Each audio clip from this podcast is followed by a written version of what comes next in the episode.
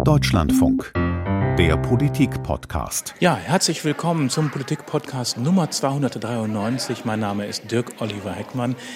Wir melden uns hier sozusagen live äh, aus der Plenarebene des Reichstagsgebäudes, wo heute die Generaldebatte im Bundestag stattgefunden hat. Ich stehe hier zusammen mit meinem Kollegen Frank Kapellan und mit meinem Kollegen Christian Fischer von der Technik Hallo, schönen guten Tag. Ja, hallo, grüße euch. Das freut mich immer, dass Christian das so möglich machen kann, dass wir direkt hier vor den Türen des Plenarsaales stehen. Man hört das vielleicht im Hintergrund noch. Die Debatte läuft, die äh, Debatte über den Haushalt, die Generaldebatte der Schlagabtausch zwischen dem Oppositionsführer und dem Bundeskanzler, der ist zu Ende. Gerade war es hier noch recht turbulent. Da wurden die Abgeordneten hier rausgeholt. Namentliche Abstimmung, Namentlich, da durften wir da auch nicht durch. Genau, mhm. genau, dann darf man hier nicht durch. Da wird alles abgeriegelt. Aber dann kommt der eine oder andere dann auch mal zu uns. Äh, Rolf Mützenich, der SPD-Fraktionsvorsitzende, wollte ein Schmätzchen halten mit uns, sage ich jetzt mal sogar salopp. Da war ich aber gerade beschäftigt äh, mit der Live-Sendung in Köln. Also ab genau. und zu genau. müssen wir ja auch senden. Du sagst es, wir haben den ganzen Vormittag jetzt auch äh, gesendet, äh, berichtet hier über die Generaldebatte. Jetzt also der Politik-Podcast, wo wir uns ein bisschen die Generaldebatte nochmal anschauen wollen. Überschrift, äh, wer hat performt, äh, Scholz oder Merz? Wir hätten auch sagen können, äh, zwischen Alice im Wunderland und Jim Knopf, der Lokomotivführer, dazu gleich vielleicht noch ein bisschen mehr. Aber dann kommen wir doch direkt mal in, zur Sache. Äh, Schlagabtausch zwischen Regierung und Opposition ist ja immer so ein Schlagwort, ist aber auch ja so. Ähm, gucken wir mal zunächst auf Friedrich Merz. Was meinst du, wie hat er performt? Also ich habe heute mehrfach gesagt, auch bei uns im Programm, meiner Ansicht nach ist er hinter seinen Möglichkeiten zurückgeblieben. Also ich habe mich da an eine vorangegangene Sitzung, wo es auch um den Haushalt ging, äh, erinnert, wo es eben wirklich also diese scharfen Angriffe gegeben hatte gegen Olaf Scholz. Die gab es natürlich heute auch aber nicht so in dem Stile, in dem Maße, wie wir das damals erlebt hatten, wo da auch äh, der Kanzler überraschend schlagfertig war und überraschend ähm, scharf äh, seine Replik getätigt hat auf Friedrich Merz. Ganz so dolle war das heute bei Olaf Scholz nicht, aber wir werden das ja gleich noch mal ein bisschen hören.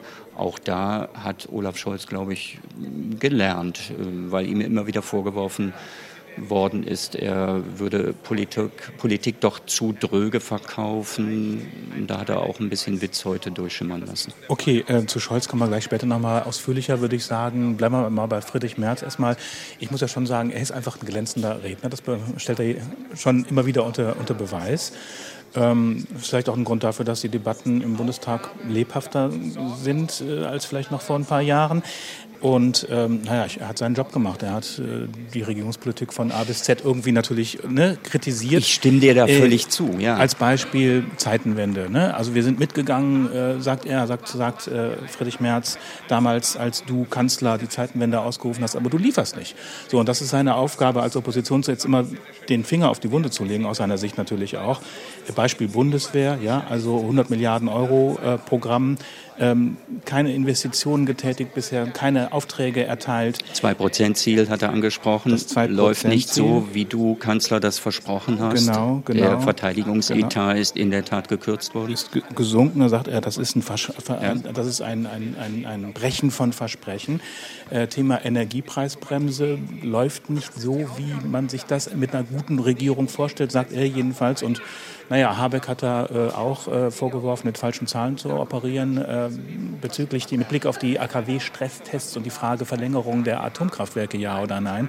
Jetzt kann man das natürlich hin und her diskutieren, ob das Hand und Fuß hat, diese mit falschen Zahlen zu operieren. Ähm, aber er hat schon ganz gut ordentlich der Regierung Pfeffer gegeben, oder? Verstehe mich nicht falsch, hat mhm. er gemacht. Äh, äh, stimme ich dir zu. Äh, was mich nur gewundert hat, und deswegen habe ich eben gesagt, er ist hinter seinen Möglichkeiten geblieben. Ich hätte erwartet, dass er das Thema Bürgergeld, dass er das angesprochen hätte, dass er diesen Erfolg, den die Union meiner Ansicht nach gestern bei den Verhandlungen ja erzielen konnte, diese Nachbesserung der Ampel mit Blick auf die Sanktionsmöglichkeiten für künftige Empfänger des Bürgergeldes, mit Blick auf das Schonvermögen, all das, was er da hat durchsetzen können, da hätte ich eigentlich erwartet, dass Friedrich Merz den Kanzler da in diesem Punkt vorgeführt hätte.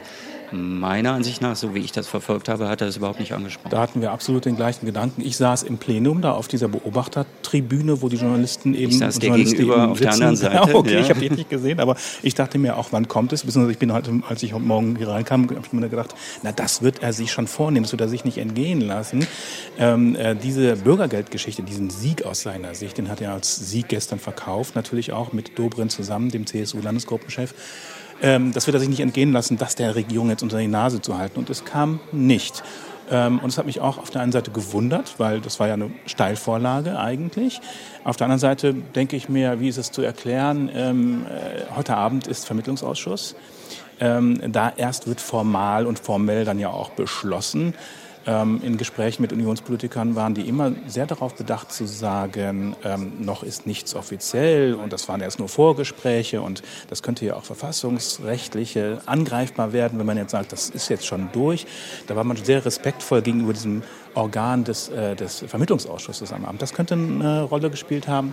Und zweitens vielleicht auch so ein bisschen so diese Haltung, dass man so staatspolitische Verantwortung an den Tag legen möchte. Ähm, das ist jetzt einfach zu wichtig, das Thema, um jetzt äh, billig sozusagen einen Erfolg auszukosten. Oder könnte das was dran sein? Was meinst du? Da kann was dran sein, auch gerade mit Blick auf den Vermittlungsausschuss, wobei ich sagen würde, das Gremium wird die ganze Sache jetzt noch äh, absegnen, Häkchen dran machen. Da werden keine ja. neuen Fässer aufgemacht nee. heute Abend.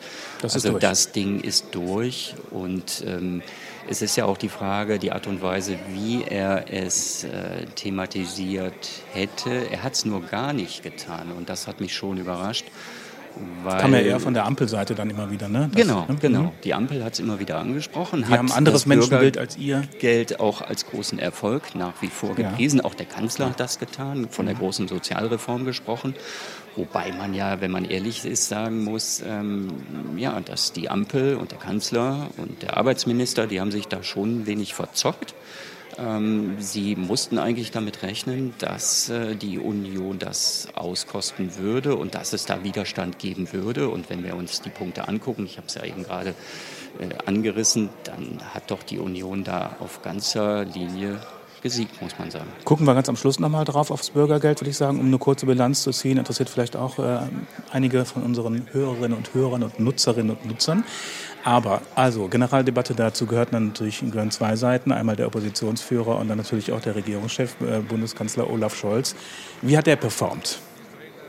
Ja, ich habe es ja eben schon äh, so ein bisschen angedeutet. Also er war nicht in der ganz großen Hochform, wie wir ihn vor Wochen erlebt haben, wo ich äh, gedacht habe, ja, was haben Sie Olaf Scholz da an den Kaffee getan? So kannte man ihn nicht. Er hat auch zu Beginn äh, dieser Legislaturperiode in solchen Regierungserklärungen, aber auch äh, in, in, in, in, in der ersten Haushaltsdebatte dann sein ganzes Programm referiert, hat das runtergebetet. In Teilen hat er das heute auch wieder getan. Er hat die Erfolge der Ampelkoalition aus seiner Sicht eben dargestellt. Sehr Und kleinteilig. Ganz ja, viele Punkte, ganz viele Er hat alles aufgeführt, genau. Mhm. Also ist ja, auch, ist ja auch wichtig, sind ja auch wichtige Themen gewesen. Da hatte ich so den Eindruck, da stand doch einer unter Druck. Ihn hat es gewurmt und geärgert, diese Kritik, die es immer wieder gegeben hat. Äh, ihr seid keine Koalition des Fortschritts, wie er euch das auf die Fahnen geschrieben hat. Äh, es geht alles viel zu langsam mit der Gaspreisbremse.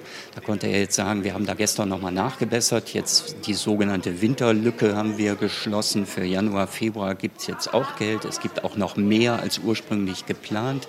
Also das äh, konnte er sich ja auch alles äh, zugutekommen lassen. Und da spricht natürlich auch einiges dafür, dann zu sagen, wir haben jetzt geliefert. Vorher hatte man nur gesagt, wir konnten es teilweise nicht mehr hören, You'll never walk alone. Das kam dann heute nicht mehr. Wir lassen euch nicht alleine, Bürger. Wir helfen euch. Und jetzt konnte er heute sagen, seht her, wir haben jetzt vieles auch gerade in dieser Woche nochmal beschlossen, bringen das auf den Weg.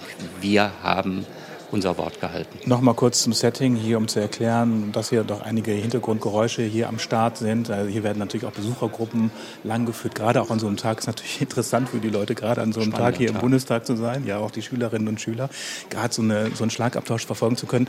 Ja, in der Tat, also es war kleinteilig. Er hat genau aufgelistet, was die Regierung alles gemacht hat, was nicht. Äh, aber er ging auch ganz offensiv äh, zur Sache und zwar direkt am Anfang. Da können wir direkt mal reinhören, Christian. Fahr mal ab, bitte. Verehrter Herr Merz, als ich Ihnen gerade zugehört habe, musste ich an Alice im Wunderland denken. Was in Wahrheit groß ist, das reden Sie klein und umgekehrt.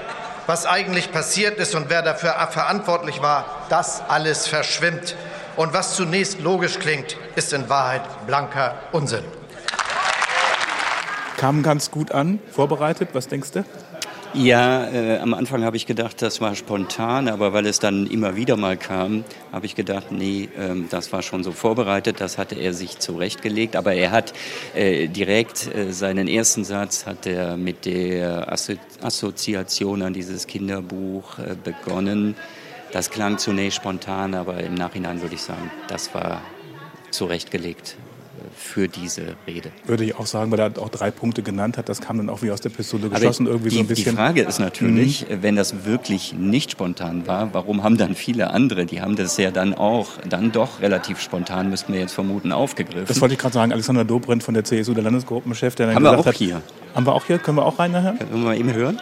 Sie bedienen sich hier Alice im Wunderland. Was groß ist, ist klein, was klein ist, ist groß, so Ihre Worte. Mir fällt ehrlich bei dieser Bundesregierung nur eins ein. Jim Knopf und der Scheinriese. Je näher man Ihrer Bundesregierung kommt, umso kleiner werden Ihre politischen Leistungen. Das ist die Realität. Also das war in der Tat wahrscheinlich spontan, wer weiß, vielleicht sogar auch vorbereitet, kann äh, nicht ganz ausgeschlossen sein. Ja, an so einem Tag, da gehen die Emotionen hoch und da passieren ja auch mal komische und kuriose Sachen an so einem Tag. Ja. ja. Ist ja auch immer ganz lustig. Da haben wir ein Beispiel, Christian Dürr, das ist der Fraktionschef der Liberalen im Bundestag. Dem ist so eine Art freudsche Fehlleistung passiert und äh, darauf hat dann auch die Bundestagspräsidentin Bärbel Baas von der SPD dann nochmal drauf abgehoben und das kommentiert sozusagen. Aber wir hören erstmal vielleicht äh, Christian Dürr. Sie haben es in der Rede nicht untergebracht, Herr Merkel, aber die Haltung der Union bemerkenswert. Herr Dürr, es ist Ihnen wahrscheinlich vorhin nicht aufgefallen, aber Sie haben in Ihrer Rede Herrn Merz mit Herrn Merkel angesprochen. Ich gehe davon aus, dass beide, Frau Merkel und auch Herr Merz, es von sich weisen würden, miteinander verheiratet zu sein. Ja, da war also großes Hallo dann im Bundestag. Ja, das ist eigentlich auch ganz schön. Also bei all der Ernsthaftigkeit, bei all den Krisen, die es ja zu bewältigen gibt, ähm, der Krieg mit all den Folgen, dass es dann auch mal ein bisschen heiter zwischendurch zumindest zugehen kann im Bundestag. Und äh, Christian Dörr hatte sich da so in Rage geredet, der war sehr emotional dabei und äh, Friedrich Merz attackiert. Also muss man sich auch mal auf der Zunge zergehen lassen. Die Liberalen, die ja immer gern mit der Union re regiert hatten. Und er hat sich dann ähm, Merz vorgeknüpft und sich dann an vergangene Zeiten erinnert und aus Merz Merkel gemacht. Ja, genau, so, so schnell kann es gehen. War wahrscheinlich ein bisschen freudscher Versprecher, aber gut. Ähm, Thema Bürgergeld, müssen wir noch mal drüber reden, über die Einigung, äh, die wir da gestern gesehen haben. Ähm, wir haben es gerade schon gesagt, äh, Friedrich Merz hat es gar nicht angesprochen, aber es kam dann von Seiten der Ampelkoalition von mehreren Rednerinnen und Rednern wurde es angesprochen. Beide Seiten, Regierung und Opposition, die haben sich da gestern als Gewinner dargestellt. Ähm, wie siehst du das? Also die Sozialdemokraten, die Grünen vor allen Dingen sind meiner Ansicht nach da keine Gewinner. Sie wollten eine sogenannte Vertrauenszeit durchbringen, keine Sanktionen für Hartz-IV-Empfänger, Bürgergeldempfänger, äh, die sich nicht kooperativ zeigen mit der Bundesagentur, die Fortbildungsangebote nicht annehmen wollen beispielsweise. Und äh, daraus ist nichts geworden. Das ist komplett gestrichen worden. Also diese Sanktionen greifen jetzt vom ersten Tag an. Können.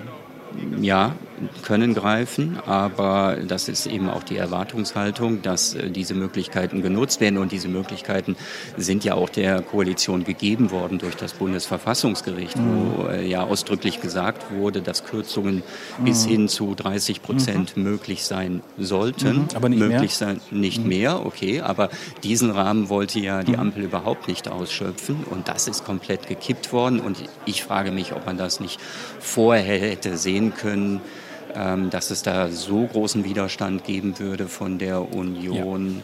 dass man da hätte vorbauen müssen und sich diesen ganzen Kladderadatsch, sage ich mal, äh, hätte ersparen können und vorher ohne Vermittlungsausschuss und ohne diese ganzen äh, Attacken zu einem Ergebnis hätte kommen können. Das Gleiche gilt in Sachen Schonvermögen. Ja. Ähm, da ist ja dann auch nochmal erheblich nachgebessert worden. Da haben ja viele gesagt, ähm, das ist nicht ähm, nachvollziehbar, dass Leute, die ein hohes Vermögen haben, 60.000 Euro plus 30.000 Euro von jedem Haushaltsmitglied, mhm. Dass die äh, da äh, eben die Unterstützung des Staates bekommen, das Bürgergeld, ohne dass da rangegangen wird. Und da sind die Sätze jetzt nochmal verändert worden und die Schonfrist ist halbiert worden von zwei Jahren auf ein Jahr.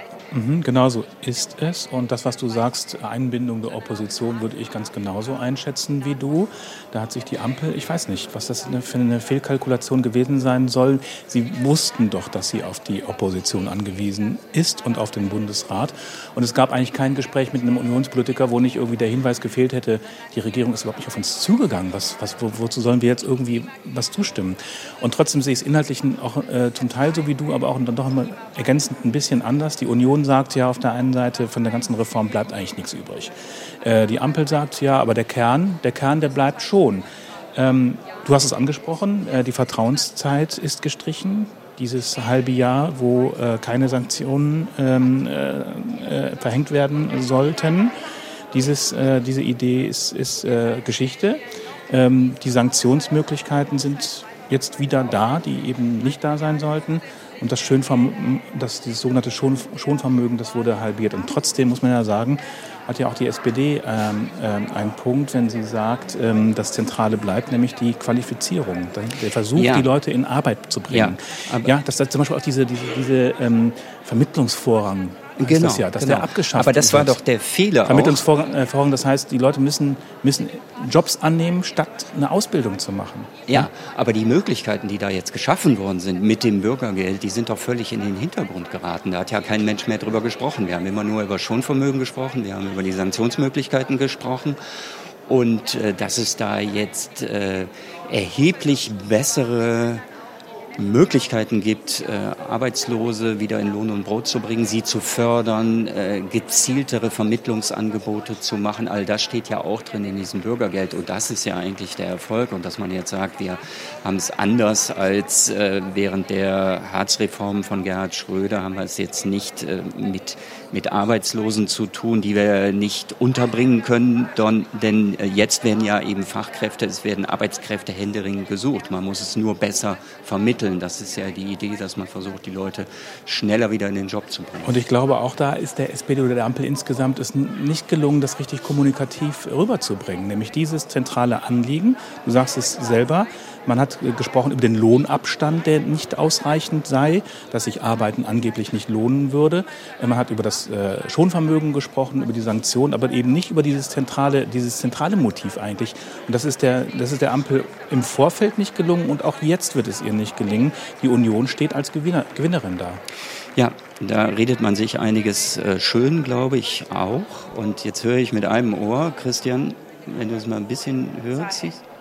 Wir haben gestern gemeinsam mit anderen Ministerkolleginnen entschieden, dass wir unser Engagement im Sahel in dieser so krisengebeutelten Region neu aufstellen werden. Ja, das ist nämlich genau der Punkt, auf den ich noch hinaus wollte. Wir hören jetzt in diesem Moment Annalena Baerbock, die Außenministerin, die gerade das Stichwort Mali angeführt hat.